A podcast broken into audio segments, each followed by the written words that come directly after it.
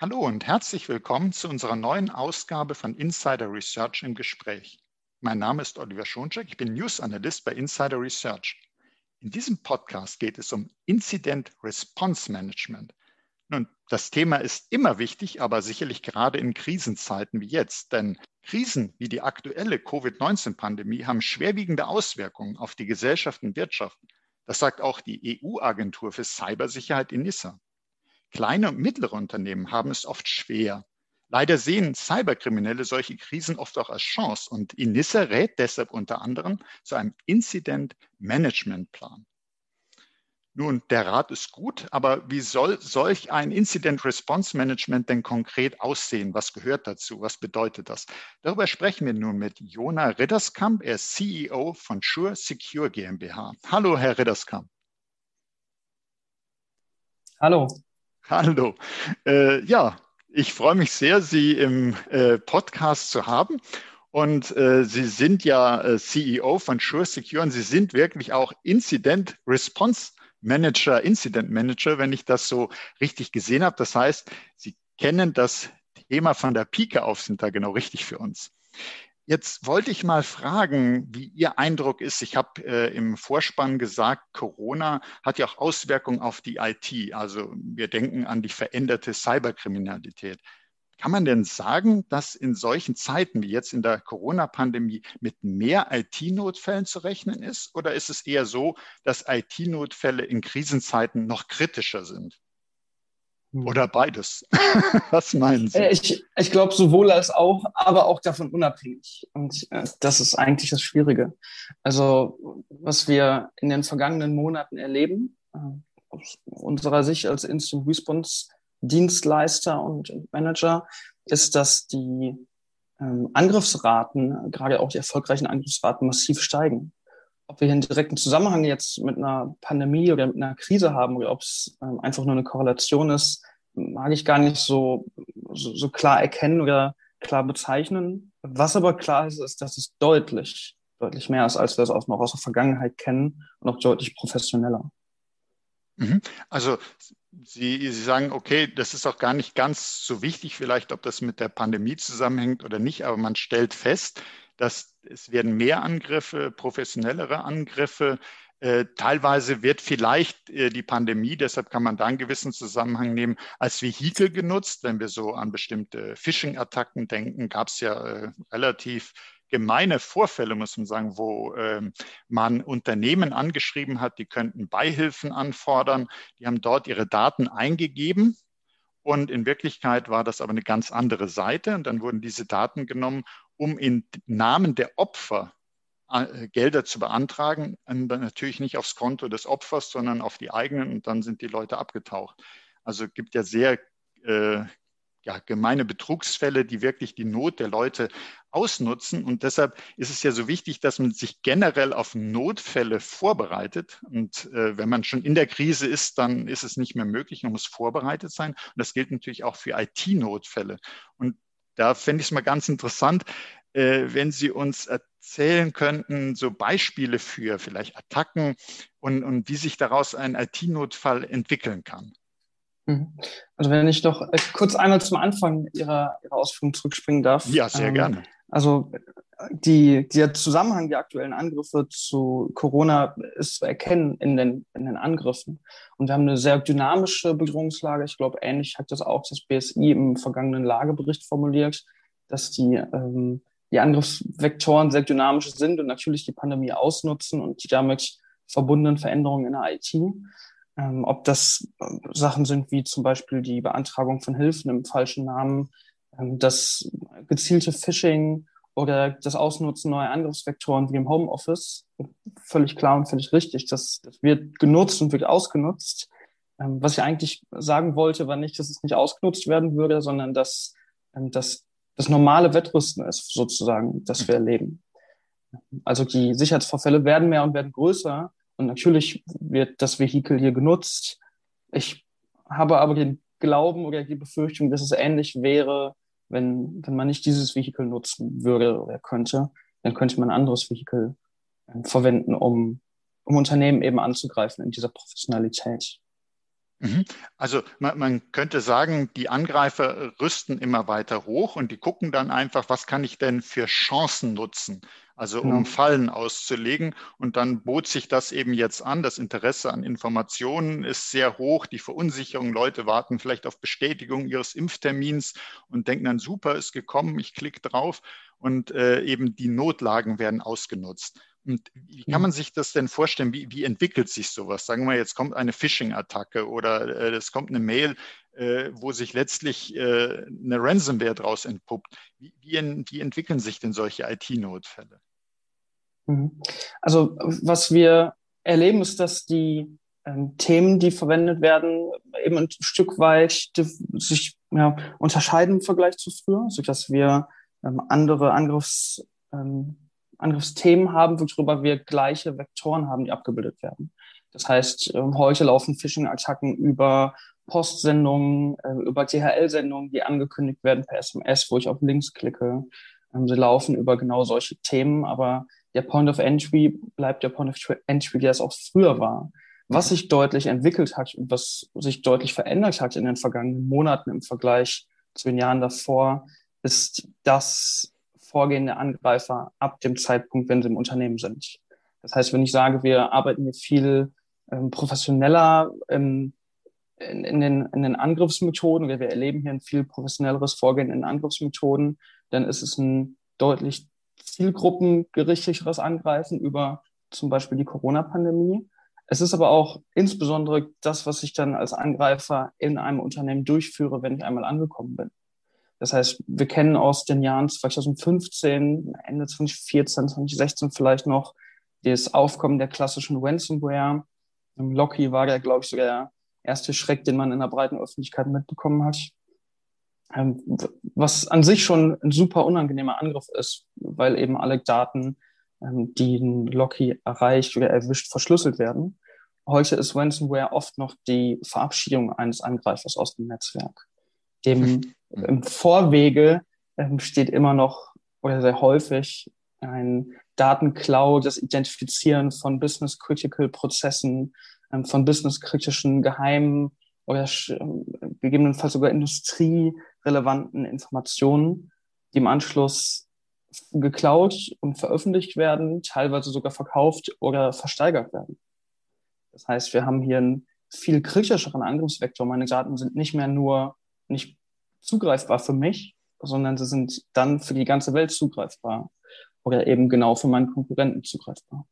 Das heißt, äh, man kann sich vorstellen, solche Angriffe, die sind wirklich mehrgleisig. Könnte sein, dass einer, es wird auch zum Beispiel gesagt, dass manchmal DDoS-Attacken gemacht werden, damit alle beschäftigt sind, oh Mensch, unsere Systeme fallen aus, äh, wir müssen uns darum kümmern und gleichzeitig gucken die sich um und äh, stehlen Daten. Also diese Mehrgleisigkeit stelle ich mir auch immer so vor, dass mehrere Schutzziele gleichzeitig angegriffen werden. Also beispielsweise äh, Ransomware, die Verfügbarkeit der Daten ist nicht mehr gegeben mhm. oder Verfügbarkeit der Dienste ist nicht da äh, bei einer DDoS-Attacke. Und gleichzeitig gehen die hin und sagen, und jetzt machen wir noch was gegen die Vertraulichkeit, wenn man ja. das sich so bildlich vorstellt, oder manipulieren Daten. Man könnte ja auch hingehen und sagen, ich verändere es ja leider auch schon in Krankenhäusern vorgekommen, dass man äh, sogar äh, Röntgenaufnahmen oder MRT-Ergebnisse manipuliert hat und dann gesagt hat, so, wenn ihr die Originaldaten wieder haben wollt, dann kostet es. Das war also mehrschichtig kombinierte Angriffe, sodass man gar nicht sagen kann,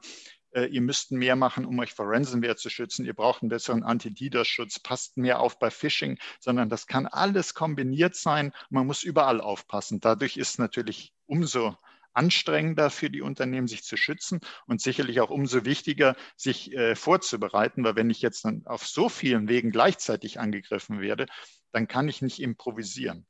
Ja, genau, das ist die, die Herausforderung, die wir erleben. Wir wissen bei einem Sicherheitsvorfall, der, den wir erleben, den wir behandeln, heute nicht mehr, ist die Ransomware noch die rauchende Waffe, die Smoking Gun? Ist es der DDoS-Angriff noch ein Smoking Gun?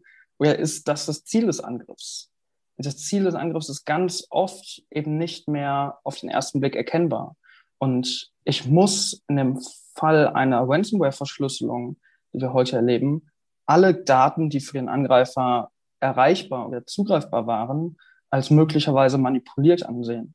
Das startet bei ganz simplen technischen ähm, Dingen wie einem Active Directory, wie bei meinen kleinen PCs oder meinen Servern, die der Angreifer gegebenenfalls manipuliert hat, kann aber genau zu solchen unternehmenskritischen Daten auch führen.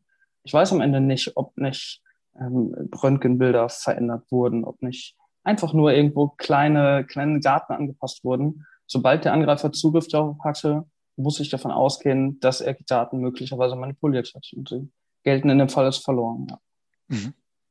Damit werden sozusagen diese Daten entwertet, die so wichtig wären für weitere Entscheidungen, sei es, dass ich eine Operation darauf plane, sei es, dass ich äh, vielleicht äh, hingehen muss und äh, meine Umsatzplanung anpassen und auf einmal sind die Daten, die ich dafür analysieren wollte, sind manipuliert.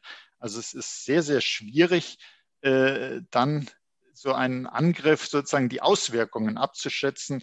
Und man, man weiß ja auch nicht, und ich, vielleicht können Sie uns da auch was zu Ihrer Erfahrung sagen, oftmals sind mhm. ja auch Angriffe, die, äh, die erfolgen und dann ist erstmal Ruhe und äh, vielleicht hat man was entdeckt, vielleicht auch nicht. Und dann kann sein, dass Monate später auf einmal ein Hintertürchen, das da installiert wurde und niemand entdeckt hat, ausgenutzt wird. Also dass auch sozusagen eine zeitliche Abfolge, das muss gar nicht sein, dass es äh, der Angriff ein zusammenhängende Attacke ist, sondern kann eben auch so nicht nur mehrgleisig sein, sondern mehrstufig dass man auch da sagt, äh, ich, ich gucke jetzt mal, am nächsten Tag ist irgendwas los. Nee, der ist aus dem Netzwerk raus, nichts passiert und dann kommt er vielleicht zwei Monate später wieder. Ja, genau richtig. Wir hatten einige Sicherheitsvorfälle mit amerikanischen Unternehmen oder Tochterfirmen amerikanischer Unternehmen, die genau an Nationalfeiertagen ähm, in den USA gestartet sind, wo ein Angreifer damit rechnen kann, dass kein keine IT-Stammbesetzung im Büro ist und entsprechend reagieren kann. Ähm, das ist dann hier noch ein sehr gut geplanter Angriff. Oft kommt es aber auch einfach daher, dass die Gruppen, welche Zugänge, Zugänge ins Unternehmen schaffen, andere Angreifergruppen sind als die, welche dann eine Ransomware durchführen oder einen Datenklau vollführen. Hier werden also Zugänge in Unternehmen, gehackte Unternehmen verkauft quasi auf dem mhm. Schwarzmarkt, sodass ich äh, heute ins Darknet an die entsprechenden Marktplätze gehen kann und den Zugriff, den erfolgreichen Ransomware-Zugriff mir zum Beispiel in ein Unternehmen kaufen kann. Und also das ist natürlich super gefährlich, weil es sein kann, dass Monate vergehen zwischen ähm, Infiltrierung und dann durchgeführtem Angriff und ich teilweise gar nicht merke, weil die ähm, infiltrierten Geräte im Schlafmodus sind und nur ab und zu Kommunikation zu einem Command-and-Control-Server aufbauen. Also kann man wirklich sagen, dass die Cyberkriminalität fast industriell arbeitet, arbeitsteilig und äh, dass man nicht nur auf der Seite der Guten dann sagt, da gibt es welche, die sind spezialisiert im äh, Support und andere, die sind spezialisiert in Entwicklung, sondern das machen die anderen ganz genauso. Und äh, dadurch, dass es so organisiert ist, muss ich eben intern auch gut organisiert sein, wenn die Gegenseite schon so das macht, muss ich eben genau wissen, welche Prozesse, welche Schritte muss ich gehen. Die andere Seite macht das schon. Ja, finde ich richtig. Und ich glaube, das ist eine Herausforderung, die wir heute häufig in IT-Landschaften erleben. IT-Sicherheit äh, hat noch nicht immer im gleichen Maß nachgerüstet, wie die Angreifer nachgerüstet haben. Und wir erkennen oder erleben es ganz oft, dass IT-Sicherheit als Produkt erkannt wird. Ich stelle mir heute ein rotes Produkt als Virenscanner in, in meinem Unternehmen morgen ein blaues und übermorgen ein gelbes. Aber wenn ich alle zwei Jahre, alle drei Jahre meinen Virenscanner tausche, ist es noch lange nicht mit IT-Sicherheit getan. Das ist vielleicht der Baustein, das ist vielleicht der Anfang. Mhm. IT-Sicherheit ist aber im, im Gesamten zu sehen. Das ist eine Kombination aus Prozessen, aus Vorbereitung, aus Tools, aus Standards. Ähm, ich, ich muss immer wieder dranbleiben. Es gibt den, den Kampfbegriff äh, quasi, dass IT-Sicherheit ein Prozess ist. Ähm, ich finde auch das ist zu kurz gesprochen. Wir müssen IT-Sicherheit in der Gesamtheit sehen und wir können solchen fortgeschrittenen Angriffen, wie sie heute am Markt üblich und völlig normal sind, nicht begegnen, indem wir die mit Produkten totwerfen. Jetzt hat man irgendwie den Eindruck, dass IT-Sicherheit immer noch in der Bedeutung ja unterschätzt wird, wahrscheinlich weil man sich die Schäden nicht konkret genug vorstellen kann. Es gibt zwar beeindruckende, erschreckende Zahlen, wenn man denkt, äh, Bitkom veröffentlicht da ja regelmäßig was dazu, wie die deutsche Wirtschaft darunter leidet, oder es gibt vom Ponemon Institut die Cost of a Data Breach und dann werden da enorme Zahlen genannt. Können Sie uns mal Beispiele geben, wie, wie, wie setzt sich denn bei IT-Notfällen so ein Schaden zusammen? Was gehört denn alles dazu? Es ist ja nicht nur vielleicht äh, Daten, die verschwunden sind und die ich irgendwie wiederherstellen muss. Ich muss also zum Beispiel eine Datenbank neu befüllen oder äh, vielleicht auch eine Hardware, die nicht mehr so gut funktioniert, sondern da hängt ja ganz viel dran. Haben Sie da Beispiele, Zahlen für uns vielleicht? Hm. Sehr gerne. Ich will aber ähm, auch hier gerne noch zum, zum Beginn Ihrer Ausführungen zurückkommen. Mhm. Ähm, ich habe das Gefühl, dass ganz oft noch, noch die Meinung vorherrscht, es ist ja bis heute noch alles gut gegangen. Wir sind ja noch mit einem blauen Auge davon gekommen. Deshalb wird auch immer alles gut gehen. Es ist gar nicht so sehr, dass getroffen werden immer die anderen, sondern vielmehr das, äh, das Verständnis, dass ja jeder schon mal in den letzten Jahren einen größeren oder kleineren Sicherheitsvorfall hatte. Wir hatten immer schon mal irgendwo ein Virus, der runtergeladen wurde, unser Virenscanner halt angeschlagen, aber es ist ja noch immer alles gut gegangen. Die Frage, mit der wir uns auseinandersetzen müssen, und genau da komme ich jetzt zu den Beispielen zurück, ist ja, was, wenn nicht mehr immer noch alles gut gegangen ist? Ich habe es erlebt, dass ich um früh morgens oder noch spät abends mit Geschäftsführern von betroffenen Unternehmen ähm, telefoniert habe und den, den Ansprechpartnern gar nicht bewusst war, welche Tragweite ein Komplettausfall der IT haben kann. Dass eben alle businesskritischen Prozesse von dem Moment des Vorfalls an für mehrere Tage oder Wochen nicht mehr funktionsfähig sind. Das führt im schlimmsten Fall, und damit konfrontieren wir unsere Partner in dem Moment leider immer wieder, zu, zu einer Insolvenz des Unternehmens. Hm. Weil die businesskritischen Prozesse gegebenenfalls für einen so langen Zeitraum nicht mehr funktionsfähig sind, dass eben ähm, das mit dem fehlenden Umsatz nicht zu kompensieren ist.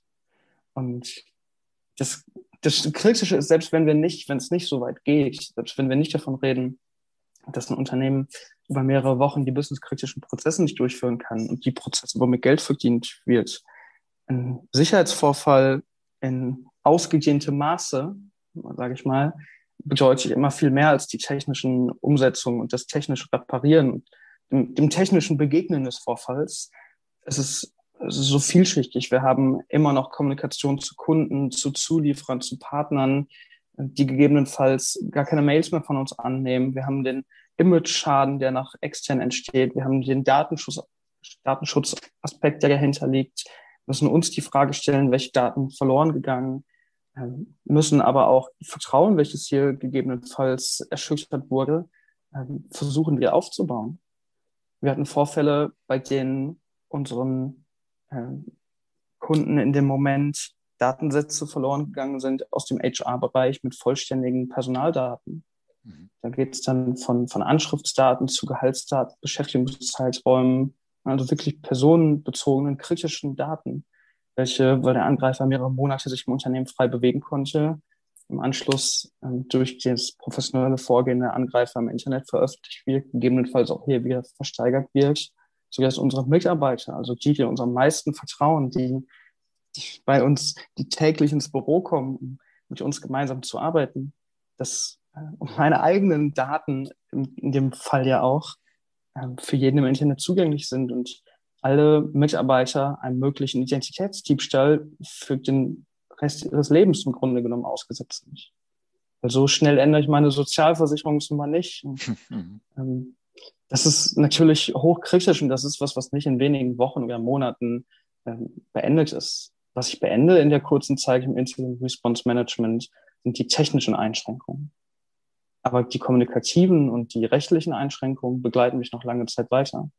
Und das ist was, was wir erleben, was ganz oft nicht betrachtet wird, wenn wir ähm, bei einem Sicherheitsvorfall dazukommen quasi und wir genau diese Themen ansprechen und genau in diesen Themen die Arbeit beginnen. Es ist ganz oft so, dass, dass man den Blick den, darauf noch gar nicht hatte, weil man sich so sehr auf das technische Bewältigen des Vorfalls konzentriert hat. Jetzt ist natürlich, sind die technischen Maßnahmen sind natürlich sehr wichtig, klar. Und Sie haben mhm. aber auch gesagt, es sind äh, im organisatorischen Umfeld, man muss an die rechtlichen Folgen denken, man muss daran denken, dass vielleicht Aufsichtsbehörden einschreiten. Es sind also viele Nachwirkungen, die man im ersten Moment so nicht sieht. Und man ist vielleicht auch froh, dass man jetzt erstmal äh, meint, den Angriff gestoppt zu haben. Und äh, aber die Folgewellen, die kommen eben noch aus Ihrer Erfahrung gibt es so bestimmte Maßnahmen zur Prävention oder auch jetzt in der akuten Situation? Jeder Fall ist anders, ich weiß, aber äh, was Sie da so äh, empfehlen würden oder würden Sie sagen, äh, man, man kann das, man muss erstmal das Unternehmen konkret angucken und dann kann man sagen, was solltet ihr machen? Gibt es so typische Schwachstellen und damit Maßnahmen, die Sie empfehlen?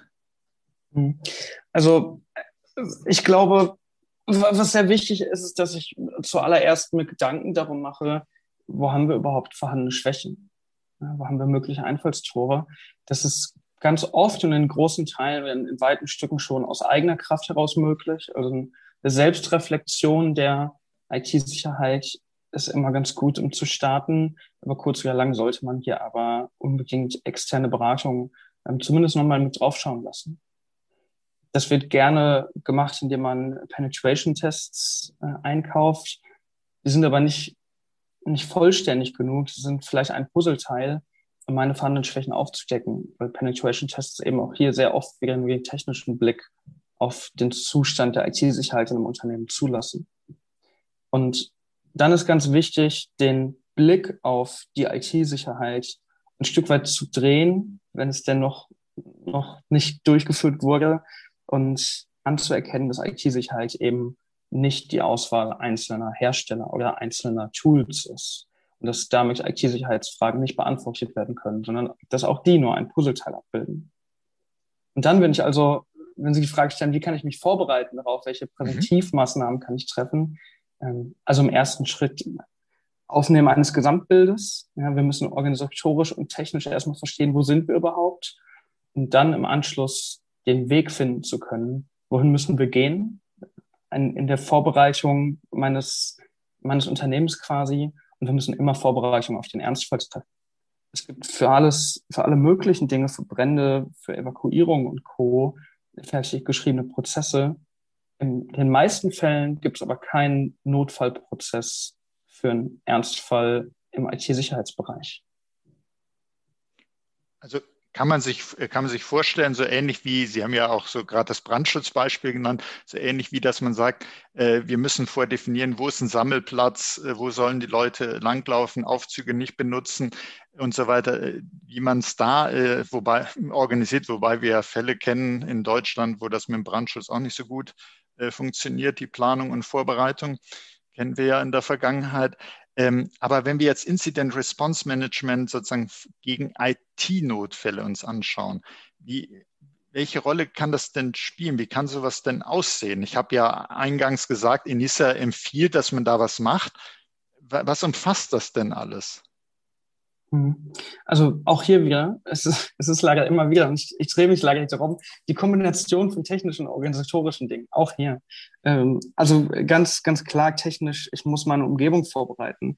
Ähm, ein Active Directory kann eben nicht wie jeder andere Service benutzt werden. Ganz konkret als Beispiel. Ein Active Directory ist das Herzstück unserer Umgebung. Und wenn ich eine komprimierte Datenbank hier habe, dann kann es im Ernstfall sehr unangenehm sein ich muss sicherstellen, dass meine Backup-Strategie äh, nicht nur auf dem Papier da ist, sondern dass sie funktioniert und regelmäßig getestet wird. Ich muss Disaster Recovery Tests durchführen. ich muss in der Lage sein, auch ohne meine, mein Online-Telefonbuch an die Telefonnummern zu kommen.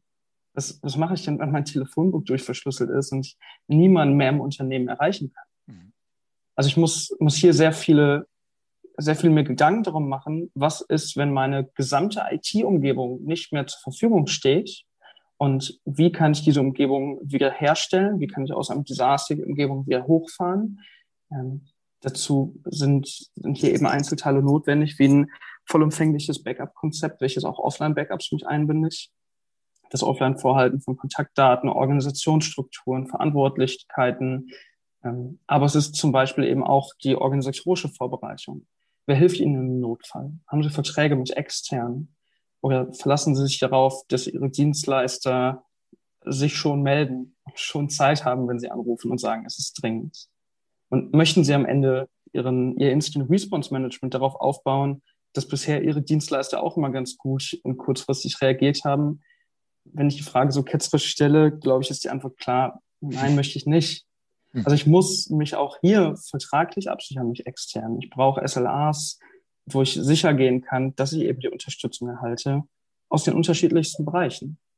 Wenn ich einen, einen Infrastrukturdienstleister habe, der mir sehr gut hilft, dann sollte ich zumindest den Fall mal mit ihm besprochen haben. Und ähm, hier ist es auch wieder die Kombination dieser verschiedenen, dieser verschiedenen ähm, technischen Vorbereitungen, vertraglichen Vorbereitungen und äh, organisatorischen Vorbereitungen. Jetzt, jetzt haben Sie ja zu Recht äh, uns darauf ein paar Mal hingewiesen, dass Sie sagen, es ist nicht nur Technik, es ist auch mhm. Organisation, mhm. es ist Recht. Und äh, liegt es vielleicht daran, frage ich mal so, dass es um das Incident Response Management manchmal nicht so gut steht, weil es an der falschen oder nur an einer Stelle angehängt wird. Also oftmals, ich stelle mir vor, ein Unternehmen sagt, okay, es geht um IT-Notfälle und darauf äh, wollen wir uns vorbereiten, wir müssen Prozesse definieren, wir müssen das durchdenken. Das kann eigentlich nur die Technik. Und die Technik wiederum, so gut äh, wie viele Techniker sind, denkt eben auch erstmal nur an die technischen Punkte und das organisatorische und erst recht das rechtliche sind dann Sachen, wo man sagt, ja, okay, das ist eigentlich nicht meine Baustelle. Aber dann gibt es wiederum keinem Unternehmen, dem man vielleicht das Ansprechpartner hat, der sich um diese Teile kümmert. Und einen, der jetzt alle drei Dinge, also Technik, Orga und Recht beherrscht, da gibt es eben nur ganz wenige. Und das ist wahrscheinlich auch ein Grund, warum man sich dann da eher an Dienstleister wendet. Oder was können Sie da vielleicht sagen? Also die, die Frage ist natürlich sehr pauschal, ähm, aber so ein IT-Sicherheitskonzept aufzubauen, in, in welcher Tiefe auch immer, ist natürlich, äh, bindet unheimliche Ressourcen. Es ist unheimlich aufwendig und gerade in der Ausprägung, der ich es gerade formuliert habe und den Dingen, die man, die man hier betrachten muss, die ich, ähm, die ich mich aufgezählt habe, es ist so aufwendig und, und so intensiv, dass es im Grunde genommen ein eigenes Projekt ist. Jetzt sind unsere IT-Abteilungen ja nicht dafür bekannt, mit Zeit um sich zu werfen und Zeit über zu haben, sondern es ist immer eher so, dass man zeitlich schon sehr, sehr voll ist mit den vorhandenen Aufgaben und den vorhandenen Ressourcen in der IT. Und ich würde vermuten, und meiner Erfahrung nach ist es so, dass das ganz oft deshalb ähm, man sich nicht die, die Zeit nehmen kann, in der Intensität ein Konzept vorzubereiten und zu schreiben. Das ist so der erste Punkt für mich. Und der zweite Punkt ist, äh, wie Sie es angesprochen haben, ganz oft so, dass IT in der IT gesehen wird. Welche Legal-Abteilungen sind dafür vorbereitet, sich äh, damit auseinanderzusetzen? Welche QM-Abteilungen sind dafür vorbereitet, sich mit IT-Prozessen auseinanderzusetzen? Ganz oft haben QM und IT nichts miteinander zu tun oder liegen sehr weit voneinander weg. Das, das QM, die Qualitätsmanagement, äh, qualitätssichernde Maßnahmen werden in Businessprozessen und in, ähm, in Standardprozessen sozusagen des Unternehmens gesehen, vielleicht sogar noch in HR-Prozessen angewendet.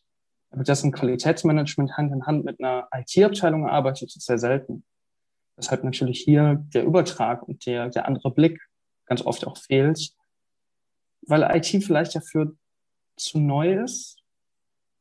Also ich, ich weiß nicht, es ist eher eine Frage. Ähm, vielleicht, weil IT dafür zu neu ist und äh, ganz oft noch nicht die Durchdringung gefunden hat.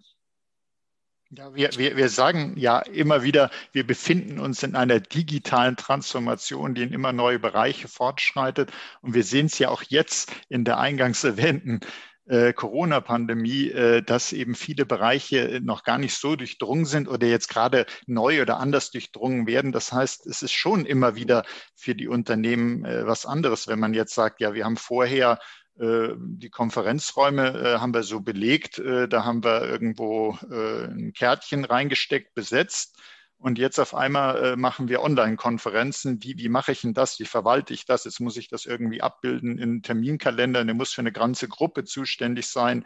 Äh, vorher äh, haben wir das ans schwarze Brett gehängt und was auch immer. Also auf einmal die Digitalisierung ist dann natürlich schon neu. Und dann noch zusätzlich, wenn einem da äh, so Punkte, auch wenn wir schon seit langem sozusagen digitalisieren, gibt es halt immer wieder A-Bereiche, je nach Unternehmen unterschiedlich, und äh, B, schon neue Technologien, die uns dann immer wieder äh, überraschen, wo wir sagen, wir müssen uns damit erst vertraut machen und sich dann auf vorbereiten darauf, dass beispielsweise, nehmen wir mal jetzt ein bisschen was äh, Exotischeres, eine KI auf einmal nicht mehr funktioniert, die mir bei bestimmten Prozessen geholfen hat, weil da ist was ausgefallen äh, da hat man nun wirklich wenig Erfahrung.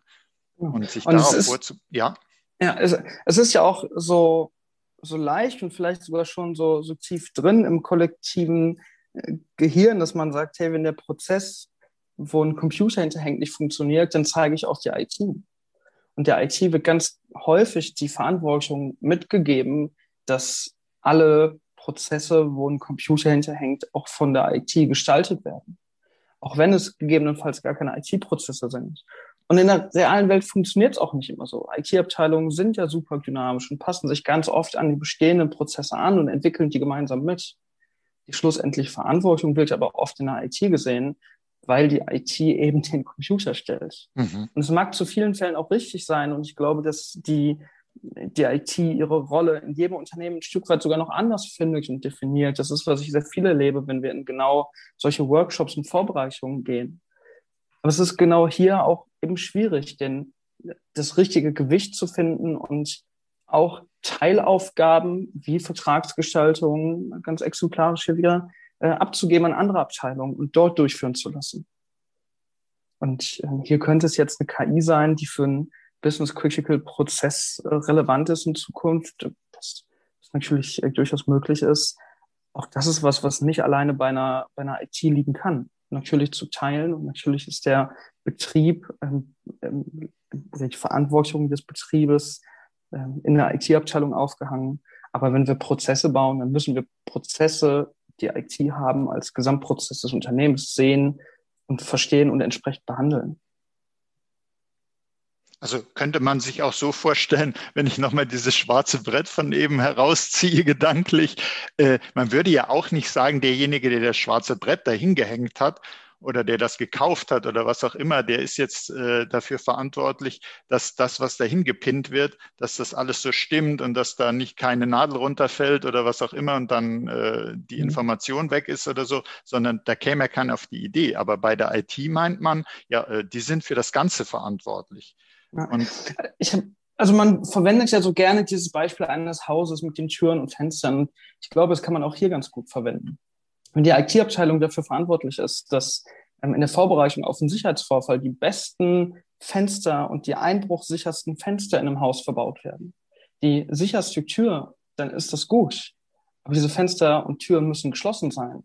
Und mhm. nicht die IT kann die Fenster immer wieder schließen und nicht die IT kann dauerhaft dafür verantwortlich sein und kontrollieren, dass jeder, der durch die Tür geht, die Tür auch wieder zumacht hinter sich. Das ist ein Prozess, der umgesetzt und eingesetzt werden muss und der kontrolliert und qualitätsgesichert werden muss, wenn ich das so sagen, sagen kann. Ja, also das, das sind Prozesse, die sind im realen Leben völlig klar. Wenn ich durch die Haustür gehe, mache ich die Haustür hinter mir zu. Und ich lasse nicht jeden durch die Haustür, erst recht nicht, wenn ich ihn kenne. Ich lasse nicht jeden in der Pforte vorbeigehen. Aber genau das ist eben was, wo wir, wo wir sehr vielschichtig ansetzen müssen. Ich muss natürlich im, im Prozessualen und in der Vorbereitung ansetzen, aber hier bei dem Beispiel merken wir auch sofort, ich muss zum Beispiel auch bei der Awareness meiner Benutzer ansetzen. Mhm. Wir erleben das sowohl in älteren Generationen als jetzt auch, das ist ganz spannend, in ganz jungen Generationen, dass, dass diese, dass die Kollegen gar keine Computer mehr zu Hause haben. In einer jungen Generation habe ich mein Smartphone, das reicht. In älteren Generationen brauche ich zu Hause keinen Computer. Und beide Generationen haben damit natürlich nicht das, das natürlich vorhandene Awareness, wenn man das so in Anführungszeichen sagen möchte. Die, diese Awareness-Trainings, die das an die Hand nehmen der Kollegen und aufzeigen, warum man wann und wie die Tür schließt, ist essentiell, damit meine eingesetzten Schutzmaßnahmen funktionieren. Und auch hier haben wir wieder eine Kombination aus der technischen Sicherheit, einer sicheren Tür und der organisatorischen Sicherheit, dem Verschließen der Tür. Und genau das ist was, was ich aber auch erkennen muss. Also wir haben mich vor ein paar Minuten gefragt, äh, welche Präventivmaßnahmen ich ergreifen kann als Unternehmen. Ich muss dafür sorgen, dass die Tür sicher ist. Ich muss aber auch erkennen, dass die Tür immer aufgesperrt wird, weil ansonsten so schlechte Luft in der Pforte ist, im Pfortenbereich wie im Eingangsbereich. Und dann muss ich diese diese Schwäche erkennen, dass meine sichere Tür immer offen ist, weil irgendwas interferiert und muss dafür sorgen, dass der Prozess so umgesetzt werden kann, dass meine Tür auch geschlossen bleibt. Ich glaube, äh, das ist gar nicht so weit hergeholt, dass Feuerschutztüren äh, regelmäßig eingesetzt werden, die dann aufgesperrt werden, weil es bequemer ist. Oh ja, ja, das kenne ich. das kenne ich von manchen Unternehmensbesuchen äh, und äh, aus meiner Vergangenheit in der IT, ja.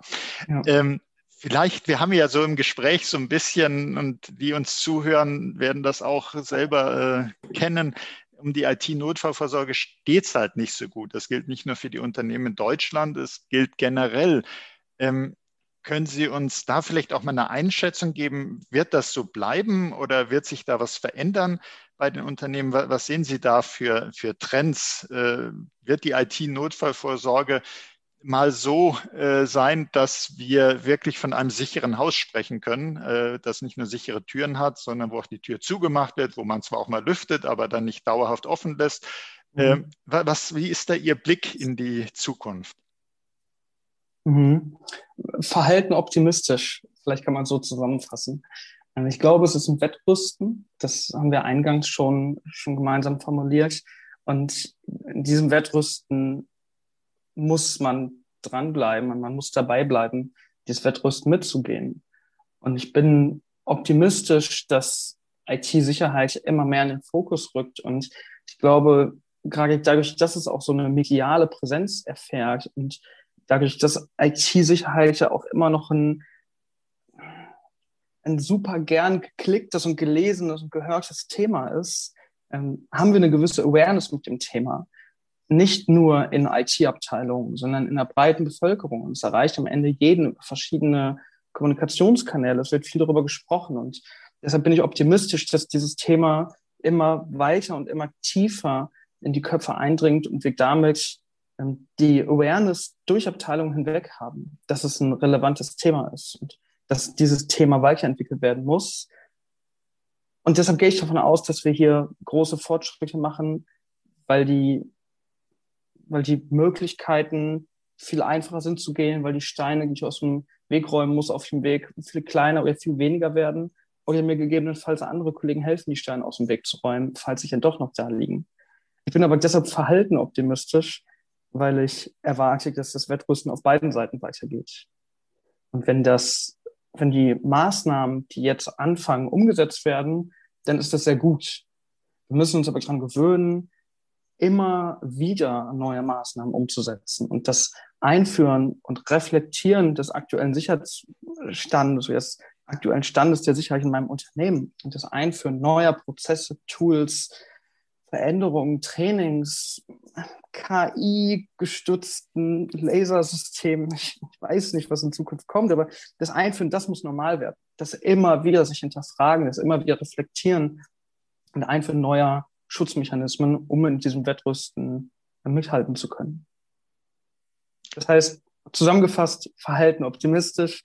Es wird, glaube ich, besser werden. Ich glaube, IT-Abteilungen werden hier in den nächsten Jahren deutliche Veränderungen in der in der Bestätigung dessen oder im Umgang, in der Durchsetzung dessen erfahren. Wir erleben das persönlich sogar immer häufiger, dass dedizierte IT-Sicherheitsbudgets zur Verfügung gestellt werden, dass eigene Budgettöpfe vorhanden sind für genau solche Themen und der Trend wird weitergehen. Ja, Herr Ritterskamp, äh, ich bin sehr froh, dass Sie sagen, Verhalten optimistisch, weil im Eingang hatten wir das wirklich uns alle sehr strapazierende Thema der äh, Corona-Pandemie, was uns ja nicht immer so optimistisch stimmen kann. Wir sehen zwar hoffentlich bald ein Licht am Ende des Tunnels, aber nichtsdestotrotz, aber dass Sie sagen, Verhalten optimistisch, das kann uns alle erfreuen, äh, weil Sie haben da viel Erfahrung mit IT-Notfällen, aber sind sozusagen das Optimistische, man soll sagen, ja, okay, die äh, Security äh, schreitet voran. Es wird auch, äh, Sie sprechen von kleiner werdenden Steinen, die aus dem Weg geräumt werden müssen. Das ist auch ein sehr schönes Bild. Und dann sagen Sie Verhalten optimistisch. Und ich greife jetzt mal dieses Verhalten ein bisschen anders auf und sage, es kommt auch sehr stark auf das Verhalten an, wie Sie uns eben auch gesagt haben. Es reicht nicht nur irgendwie eine sichere Tür zu haben, sondern ich muss auch damit richtig umgehen. Und da sind wir alle gefordert. Und da ist leider das Verhalten nochmal, nämlich das Verhalten der Gegenseite. Die verhalten sich nämlich auch so, dass sie äh, auch immer besser werden. Nicht nur die, die verteidigen, sondern auch die Angreifer arbeiten an sich und werden auch da immer besser. Das heißt, Security wird uns auf Dauer begleiten und das müssen wir auch eben so verstehen, wie wir oft hören in der Security, es ist kein Projekt, äh, sondern es muss alles durchziehen. Es ist die Basis, auch wenn es nicht das Kerngeschäft ist, wenn man nicht in der Security arbeitet. Es ist nicht das Kerngeschäft, aber es geht halt nicht ohne. Äh, nicht nur, weil es eben die Angreifer gibt, sondern auch, weil eben Störungen auftreten können, weil auch kein IT-System unfehlbar ist. Und egal, ob das jetzt äh, ein Fehler in der Bedienung ist, ob das ein Systemausfall ist oder ein Angriff, man muss darauf reagieren können. Dafür ist die IT zu wichtig geworden. Und deshalb oh. danke ich Ihnen ganz herzlich äh, für Ihre Einblicke, die Sie uns gegeben haben, Herr Ridderskamp. Wir werden zu unserem Podcast auch einige äh, Show veröffentlichen, Links zum weiteren Einlesen, dass man schauen kann, das Thema ist wichtig, da will ich mich weiter mit beschäftigen. Und äh, liebe Hörerinnen und Hörer, auch Ihnen möchte ich ganz herzlich danken für Ihr Interesse an diesem wichtigen Thema. Seien Sie auch das nächste Mal dabei, wenn es heißt Insider Research im Gespräch. Das war Oliver Schoncheck von Insider Research im Gespräch mit Jona Ridderskamp von Sure Secure. Ganz herzlichen Dank, Herr Ridderskamp. Vielen Dank für die Einladung und vielen Dank fürs Zuhören.